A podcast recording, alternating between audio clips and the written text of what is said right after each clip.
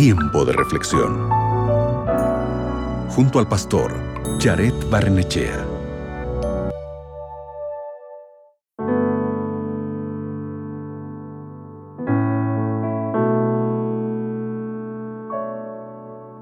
Hay momentos en los cuales nos sentimos solos, abandonados y pensamos que Dios no está con nosotros.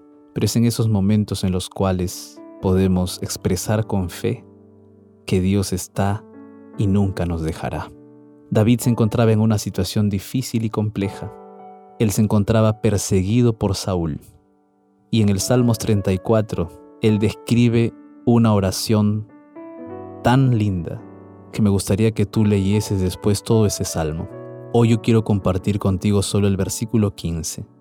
El texto dice, Los ojos de Jehová están sobre los justos, y atentos sus oídos al clamor de ellos. La situación para David era muy adversa.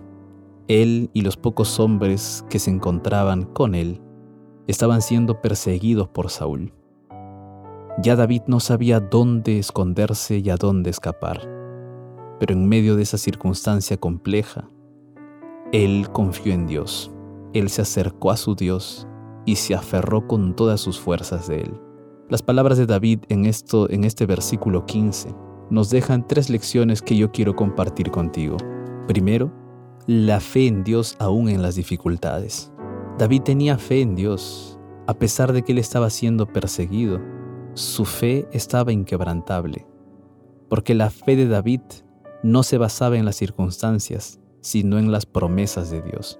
La segunda lección es de que podemos tener fe, de que Dios está viendo y que a Él sí le importa el sufrimiento de cada uno de nosotros. La tercera lección es que Dios escucha nuestra oración. Quizá hoy te encuentras en una circunstancia tan difícil que piensas que Dios no escucha tu oración. Y en medio de todas tus preocupaciones podría parecer que tus oraciones pasan inadvertidas por Dios o inclusive que Él las rechaza. Pero recuerda una cosa, que ninguna oración sincera se pierde. Dios oye los clamores del más débil de los seres humanos. No solo lo sabe, sino que más importante aún es que en el momento que Él considere oportuno, vendrá tu liberación te invito para que oremos juntos.